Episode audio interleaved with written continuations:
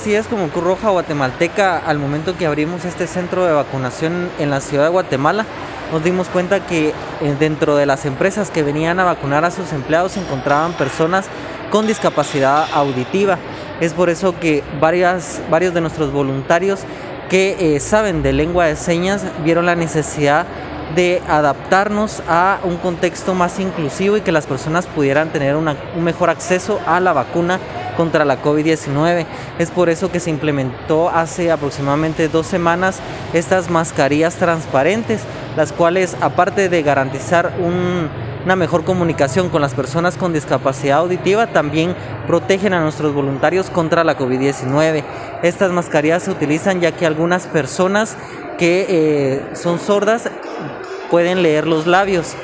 Entonces pueden a través de esta forma tener una mejor comunicación y también transmitir una mejor emoción a las personas que se les está haciendo la interpretación de lengua de señas. ¿De qué están elaboradas estas mascarillas? estas mascarillas están elaboradas de policarbonato. Esto evita de que el virus pueda ingresar por cualquier lado y contiene tres filtros, dos a los costados y uno en la parte baja, que son filtros N95 para garantizar la seguridad del voluntario.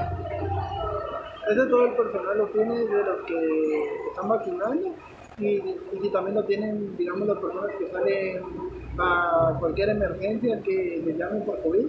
No, por el momento no lo tiene todo nuestro personal estas mascarillas, únicamente nuestro personal dedicado para la interpretación de lengua de señas en este centro de vacunación, que hasta el momento se inició como un plan piloto en tres voluntarios que saben a, su totalidad la lengua de señas, ya que es una lengua bastante complicada y em, pues esto eh, nos ha ayudado y nos ha visto la necesidad de poder incorporar más, pero por el momento no tenemos fecha para poder incorporar más. Mientras en las ambulancias estamos utilizando mascarillas full face, que son como las que ven en la parte posterior de mí, que son que cubren en su totalidad de la cara y tienen unos filtros con mayor capacidad de prevención contra la COVID.